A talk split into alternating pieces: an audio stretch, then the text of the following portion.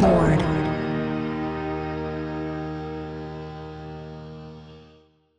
ビルボードポッドキャスト MC の太田です。えっ、と、本日もですね、生竹さんが、えっ、と、出演がちょっと難しいということでですね、えーちょっと代わりに、えっ、と、こちらの方に来ていただきました。では、えーご紹介、自己紹介の方お願いできますでしょうか。はい、ビルボードジャパン編集部の藤井です。よろしくお願いします。はい、よろしくお願いいたします。あの、僕と藤井さん二人でやるのは初めてですかね。そうですね、意外と私結構出てるけど、初めてですね。そうですね、初めてですね。そうなんですよね。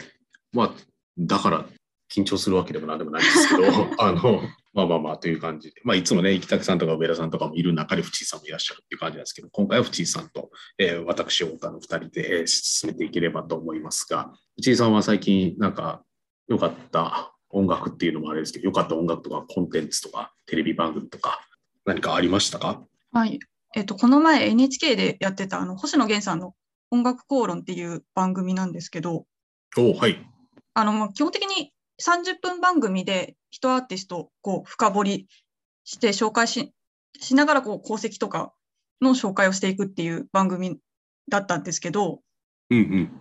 なんか1回目のが J ディーラで、なんはいかあの、基本的に星野源さんと林田アナウンサーと、あと、あの、パペットで、こう、うん。えっと、都市解説員と吉解説員っていうふうに、あの、はえっと、と大和田さん、あの、ライターとかやってらっしゃる大和田さんと、えっと、高橋さんが出てらっしゃってて、なんかそそのバランスっていうのもすごくいいし、そのうん。例えば最初から J ディラって結うん。構ハ,、ハードルが高いというか、全然知らない人が多かったと思うんですけど、すっごい丁寧に説明してて、なんかその丁寧さにすごく感動してしまったん、しまいましたね。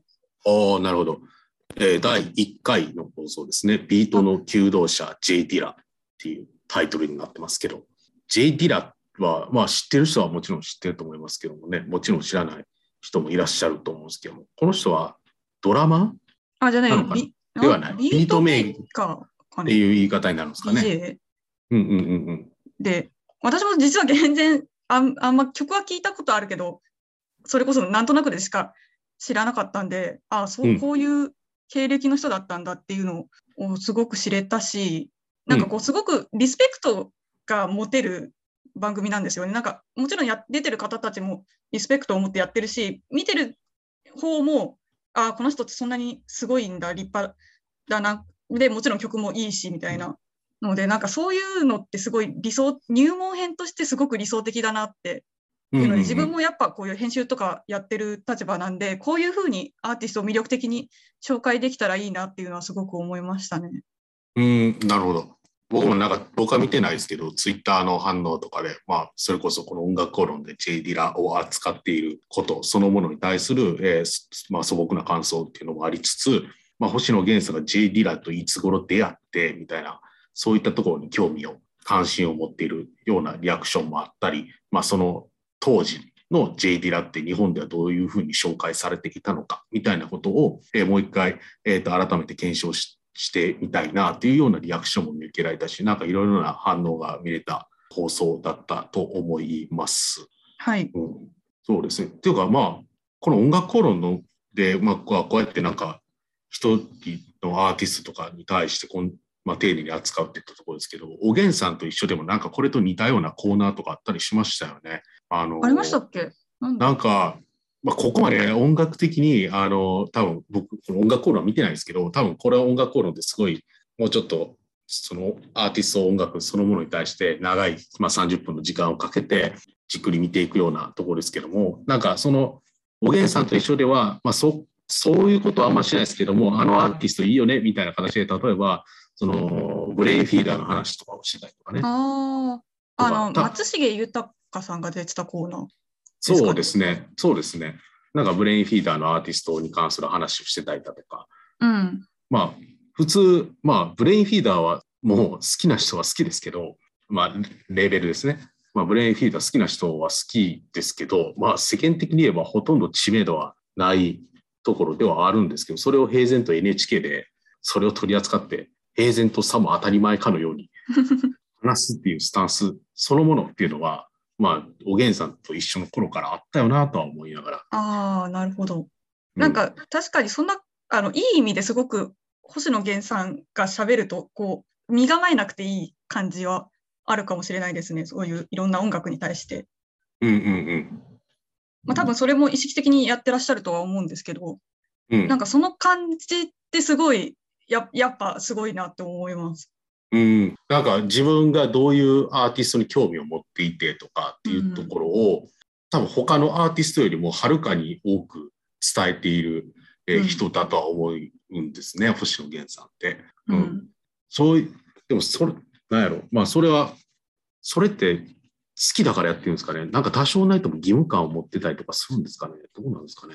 ああ、どうなんでしょなんですかね。なんか伝えないといけないみたいな、そういう気持ちとかもあったりするんですう。かね。やるなら俺しかいないみたいな。みたいな、そうそうそう。どうなんでしょうね。あったりするんですかね。なんか、アップルミュージックのなんかラジオとかでもなんか、星野源さん、たまになんか出ていたりとかすると思うんですけど、うんまあそういうのも含めて、なんかそういう義務感、もっとやらなければならないみたいな、そういう気持ちを感じたりするんですよね。まあ、あ熱いなとは思いつつ、うんなんていうんですかね、やりすぎると人によってはしんどくなる時もあったりするんで、なんかちょっと心配になったりする時僕は個人的にあったりするんですね。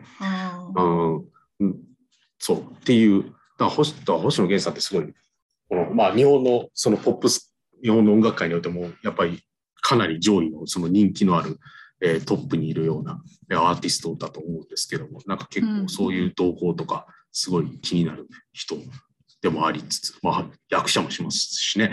まあ、うんすごいお忙しいんで、もうあの特番で、まあ、あの今回もあの全4回なんですけど、うん、なんかこういうのをなんか1年とか半年に1回くらいやってくださるくらいでちょうどいいのかもしれないですね。うん、そうですね。はい。えっ、と、これは次回は、次回っていうか、次回は3月11日になるのかな？え、25か。25ですよ、2月の25、はい。今週末。今週末と、あと3月11日にも放送される予定ということですね。えっ、と、2月25日放送は何になるのかな？えっ、と、えーアリー・ウィルスウィリスですね。あははいあれですね、あの、アース・ウィンド・アンド・ファイアの方、あの、曲作ってる方なんですけど、あの、セプテンバーとかうんうんうん。はい。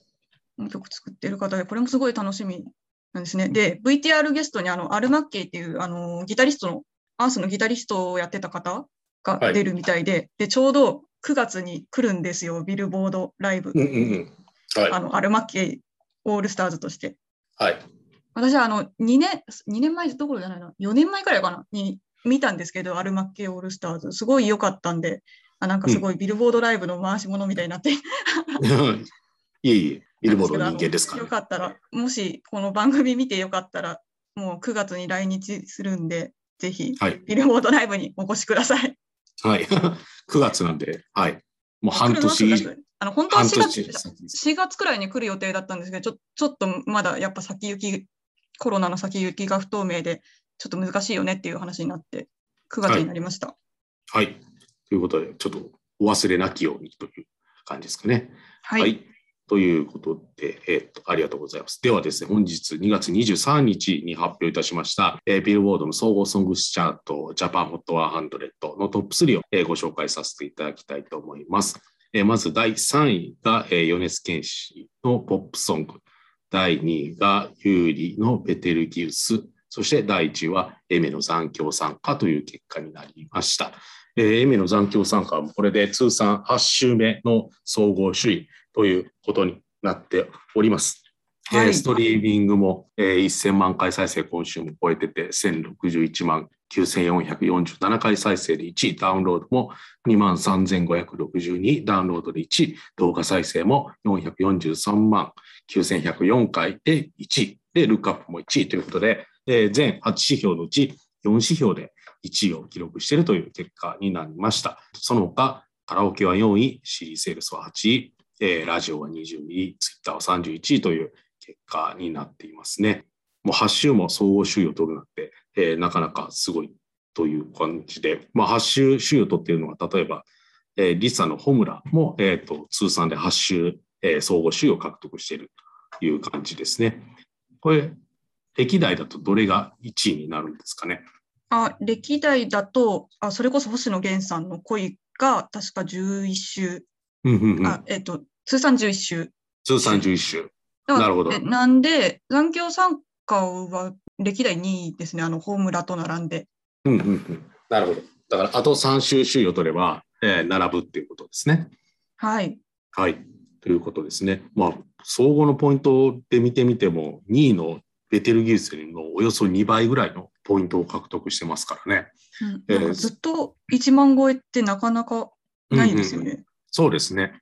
そうですね。確かに。まあ、1万超えた週は、見てる限り、何週あるのかな、えー、?5 週かな。1万超えてる週は、今まで5週、まあ、今週分含めて5週あるのかなっていう感じですね。はい。まあ、そうですね。でもまあ、この、まあ、主題歌となってた鬼滅の刃遊郭編の放送は、まあ、最終回は放映し終わったのかな、えーっていう感じなので、まあ、ここの後がっていう感じですかね。そう藤井さんって、藤井さんって鬼滅の刃ご覧になるんですか？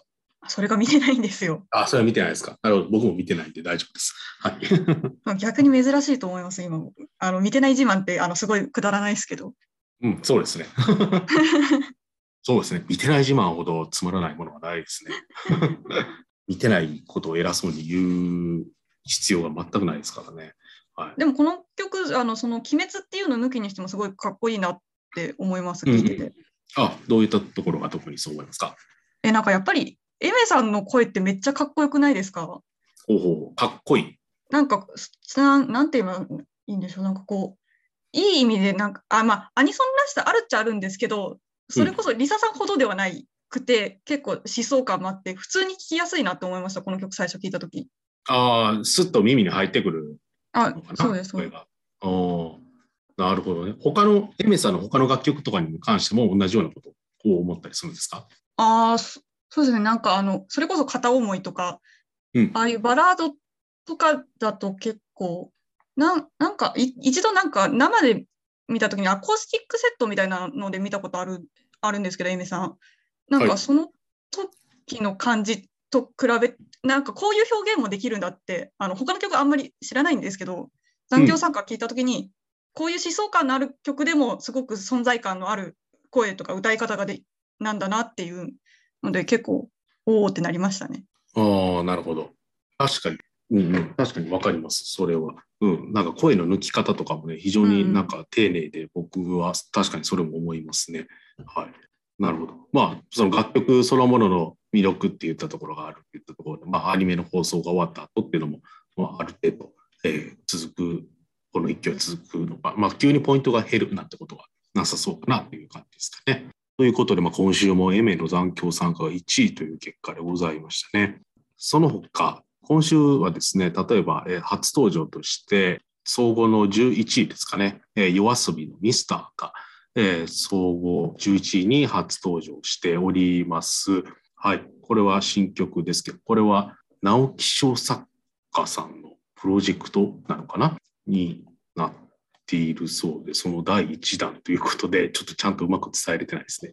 えーそういうなんかびとはい直木賞作家4人がコラボするっていうプロジェクトの第1弾。第1弾なんですね。おそらくこれ第4弾まであると思うんですが、えー今回は、今回は、えーこのミスターという楽曲は、えーっと、もちろん、もちろん直木賞作家でもある島本理夫さんの小説が、えー原作、まあ、書き下ろし小説を原作にしているというものになっております。はい。まあ、島本さん以外にもですね、えー辻村瑞希さん、森江戸さん、宮部みゆきさんも参加する予定になってるんですけれども、えー今回は島本理夫さんの小説原作になっています。まあ、一応なんかそのニュース的にはね、アンドロイドを主人公のシティポップという形で取り扱われていますけれども、っていう感じですが、こちらの楽曲に関してはどういった感想を抱きましたか？えっと、最初聞いた時はすごい、あの、夜遊びにしてはダンサブルな曲だなって、今までも、まあ、ないことないんですけど、結構、なんだろう、こう、いい意味で軽い感じというか、あの、いくらさんの歌い方も結構、ふわっとしてるというか、優しげじゃないけど、柔らかい感じになってて、なんか、この、その、あのすみません、小説まで読んでないんですけど、あの主人公が多分、アンドロイドなのに、うんなんか歌い方はいつもよりかアンドロイドっぽくないというか、そこでこう、うんうんこうひ人間味というか、を出してるのは、なんかこう表現としてすごいうまいなと思いました。うんうんうん、なるほど、なるほど。確かアンドロイド味ね。うん。まあちょっと、歌い手の文化の中において、その、アンドロイドと言ったらあれですけど、まああまりその人間らしさをなく歌うみたいなところもある程度、そのシーンとしてはあるのかなと思うんですけども、この楽曲に関しては、アンドロイド味はそん100%感じるものではないですかね。そうですね、なんかもっと、多分いくらさんならもっと固くできるところをあえて多分崩してるんだろうなっていううん。のを感じました。うんうんうんうん。なるほど。ありがとうございます。もう僕も曲聴きましたけれども、まあ、この楽曲は、まあ、他の楽曲、夜遊びさんの他の楽曲も若干感じたりするんですけど、この曲は特になんか軽い感じを受けましたかね。軽軽さをかん軽さを感じる、うんうん日本語として合ってるんですかね。なんか音そのものにちょっとあまり重力を感じないような感じで聞こえたかなという感想ですね。はい。抱きましたかね。はい。まあ、そんなビートが効いてるわけでもない曲ですので、まあそういったところから、まあ優しさとかを感じたりとかをするのかなとも思いますしね。はい。はい。という、えーミスターが今週の11位に、えー初登場で、えーチャートにしているという結果になっております。えーと各指標を見てみますと、えーダウンロードが2位ですね。で、ラジオが6位という結果です。ストリーミングが46位、ツイッターは36位という結果でもあります。ということですね。まあ、これ第1弾なので、まあ、第2弾、第3弾、第4弾といったところ、まあどういうペースでリリースするのかちょっとまだわからないんですけども、そうですね、はい楽しみですね。まあ、あの、夜遊び自体もね、そのアルバムとかの名前をザ・ブックにしてるし、まあ、そもそも小説を原作とした、えーところで来たアーティストでもあるので、あの、はい。なんか、原点回帰っておかしいですけど、もうこれまでもいくつもしてきたんで、原点回帰っていうのもあれですけども、まあ、夜遊びの夜遊びらしい、えーコンセプトとしての楽曲になるのかなというふうに思います。正直、ちょっと個人的には宮部みゆきさんの曲とかどうなるのかなってああ、まあ、単純な興味はありますね。はい、僕もあんまり小説はあんまり読まないんですけど、宮部みゆきさんの本は、これまで生きてきたか中では何冊か読んだかなという感じなので、どんな曲になるのかなっていうのは若干興味はありますかね。なんかあの、ここのあらすじみたいなのをサイトに、あの、はじコラボのサイトののところに書いてあるんですけど、なんか宮部みゆきさんのやつは初めて容疑者になった時に読む物語って書いてあって、うん確かにこれはすごい気になりますね。そうですね。はい。という感じです。まあ、次回作とかもぜひ注目いただければと思います。はい。という感じですね。はい。今週は結構、まあ、そんなに上位とかにも影響は大きな動きっていうのはそんなになく、まあ、サウシードッグのシンデレラボーイとかはね、前の週11位から6位にえー上昇しているっていったところもあるんですけど、まあ、それ以外はある程度一定をキープしてるのかなという感じですかね。まあ、サウシードッグのシンデレラボーイのポイント上がってますけども、まあストリーミングのポイントとか特に上がって、今週も上がってるっていう言い方が正しいですかね。っていますね。まあ、特に上がってるという感じですかね。ちょっと原因が、原因っていうか理由っていうのが、これだって言ったところはなかなかちょっとわからないんですけど、まあ、例えばスカイピースさんの動画に出たとか、そういうのもあるのかなとも思いますし、はい。まあ、いろんな要素が絡まり合って、全体的に伸びていってるのかなという感じですかね。はい。ではですね、アルバムの方に移ってですね、今週の総合アルバムチャートのトップ3をご紹介させていただきます。はい。え今週の総合アルバムチャート、えトップ3、え第3位は、えーダイスのリバーシ、第2位はアドの狂言、そして第1位はずっと前中でいいのにの伸びしぐさこりていとまごいが、えーになっております。